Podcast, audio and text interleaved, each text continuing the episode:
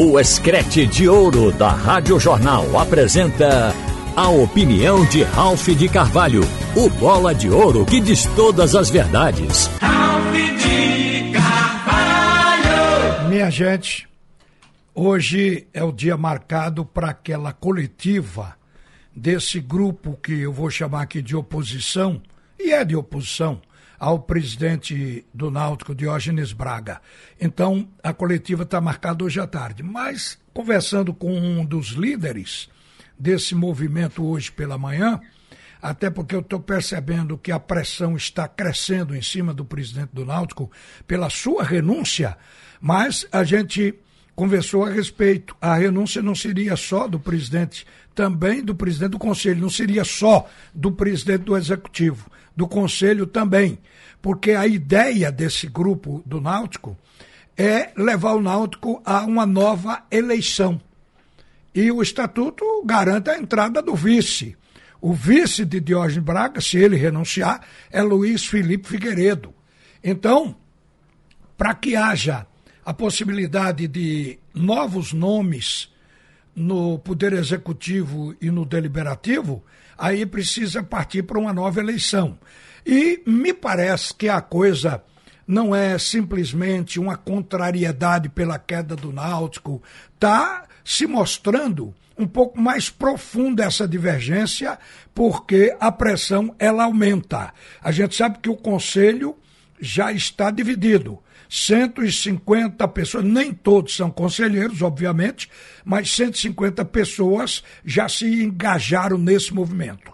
Agora, o movimento, ele tem a resistência do presidente, porque como eu venho falando, e falei ontem especificamente aqui, o Diógenes Braga não dá motivo para um impeachment, ou seja, uma votação no Conselho para o seu afastamento. Não há motivo dentro do estatuto eh, que um conselheiro possa pedir a cabeça dele.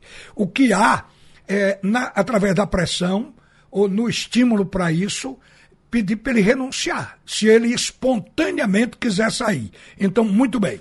Mas estão forçando de tal ordem que pode chegar um ponto que o presidente tenha mesmo que sair porque agora pela manhã me disseram que aquelas figuras importantes na vida do clube que fazem parte de um núcleo de apoio financeiro, algumas figuras já estão simpáticas ao movimento para o afastamento de Diógenes. E são pessoas que contribuem para compromissos do Náutico, como complemento de, de, de, pagamento de jogadores e mais outros compromissos financeiros. Na hora e que esse grupo de apoio financeiro tirar o time, aí o presidente vai se sentir sem tapete. Então, por aí é uma forma de pressão poderosa e grande. Eu estou aqui apenas no dever de analisar o que se passa e da notícia. Porque o Diógenes Braga, ele acertou, ele desacertou esse ano. Os anos anteriores, ele fez parte do conjunto. O presidente era o Edno Melo, ele era o vice de futebol. E tem conquista de 2018 para cá. Tirou o Náutico num período longo sem campeonato, trabalhando no futebol.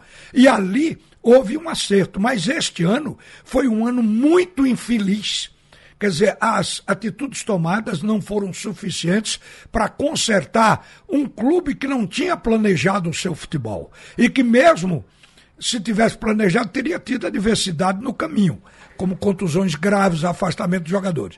Então, o Diógenes, ele, na verdade, se for comparar o passado com o presente deste ano, ele, ele pode ter aí um, uma salvação, na opinião desses conselheiros. Mas se analisarem só este ano, particularmente, nada deu certo e ele não acertou em nada.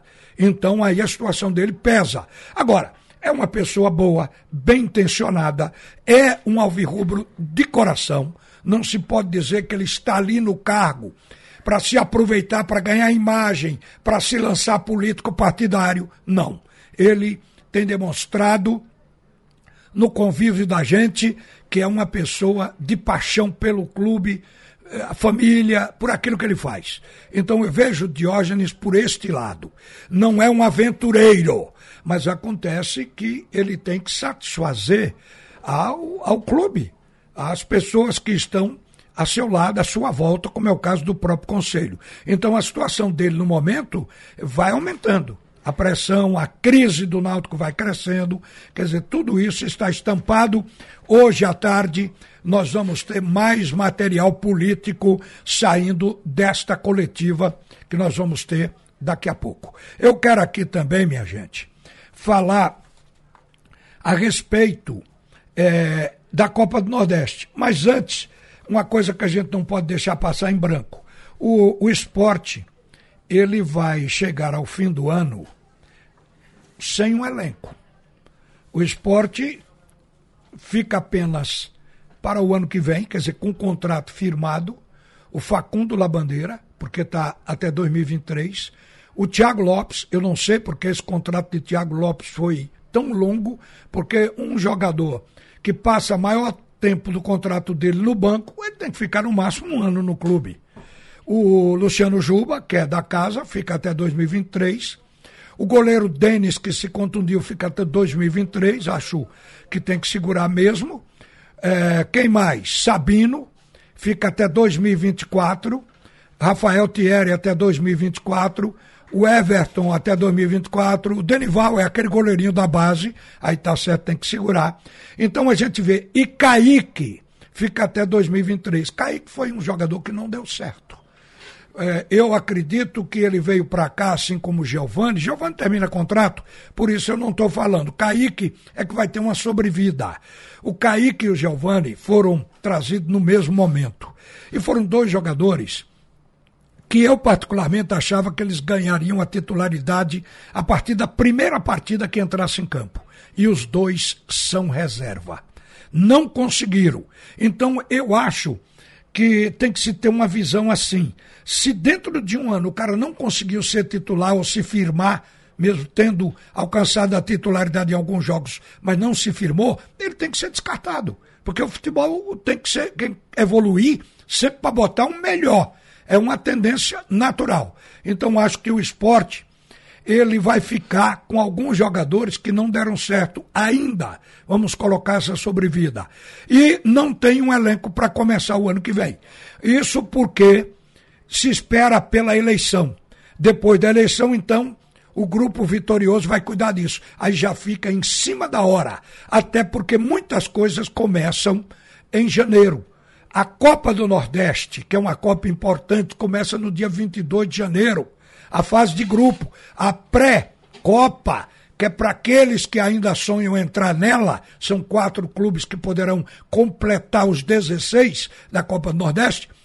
É, esses jogam mais cedo em janeiro, mas o esporte vai jogar no dia 22 de janeiro. O campeonato estadual também começa em janeiro. Há uma propensão de começar no dia 7. Há uma previsão de começar no dia 7 de janeiro, o campeonato estadual, a Copa do Nordeste 22. Será que tem time? Para não começar o ano já com aquele vexame. Então, isso se deve porque a eleição é muito perto do final do ano. O Yuri Romão tentou antecipar, mas foi uma guerra geral. Não queriam antecipação, o estatuto não permitia, me parece que tinha alguma coisa que impedia. O fato é que o esporte vai ter que correr vai ter que, todo grupo, aquele que se sentir vitorioso, tem que começar a prospectar jogadores, ver qual é o seu treinador e começar a falar com essa gente para não entrar desarrumado. Porque os jogadores que sobraram para 2024, eles não são suficientes. O esporte pode até segurar alguns jogadores que terminam o contrato agora no mês de dezembro. Entre eles estão jogadores como o Fabinho, Fabinho deu certo, o Ronaldo, que foi o melhor ano desde que eu conheço ele no esporte, foi este ano, o Sander, que é um cara vigoroso, o, o Wagner Love, que eu acho que é um cara que deu certo, apesar da idade, o esporte pode segurá-lo também, tá certo? E tem outros jogadores mais, prospectando, olhando direitinho a lista, se tira um pouco mais. Mas tem que fazer alguma coisa, porque senão o esporte vai começar como muitos clubes têm começado. Como o próprio esporte começou esse ano. E aí fica aquele suplício quando chega no final do ano para se ter um time. As datas vão passando e se contrata mais e mais na tentativa de formar uma equipe competitiva. Isso é apenas uma lembrança. E para a gente terminar aqui, a Copa do Nordeste, gente, é preciso um espaço, um debate para falar nisso. É uma Copa que tem uma visão é, de um pouco mais de qualidade. Alguém chama de elitista.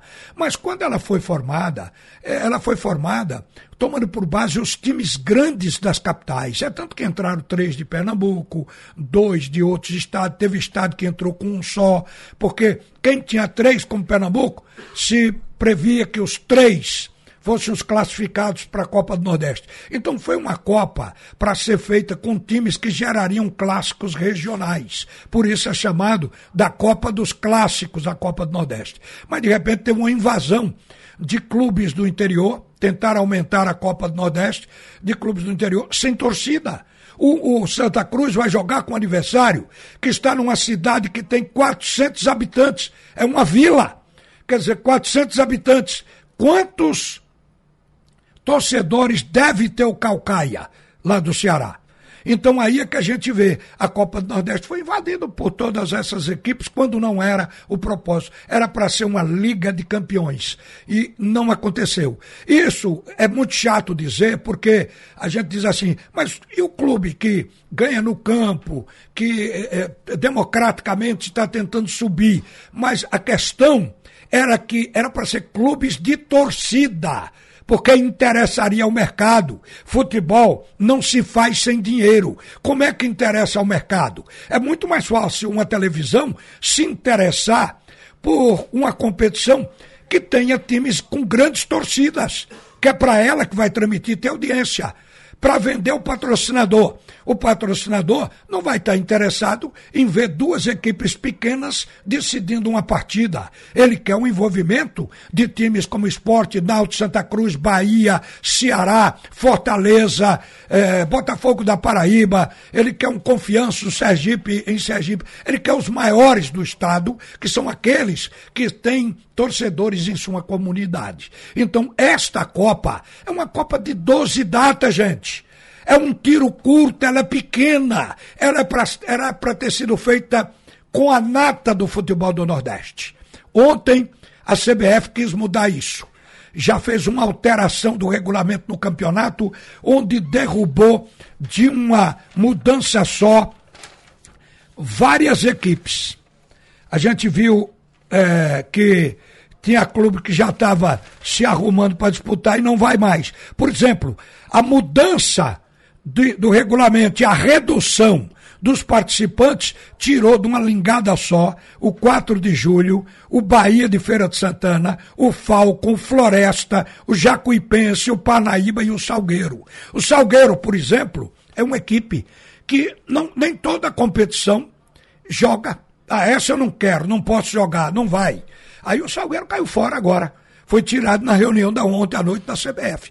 Porque a CBF entende que, diferente do campeonato estadual, onde todo mundo vai buscar sua classificação, e aí grandes e pequenos têm que jogar, diferente do campeonato da Copa do Brasil, que dá oportunidade a todos no Brasil inteiro, mas tem um ranking também.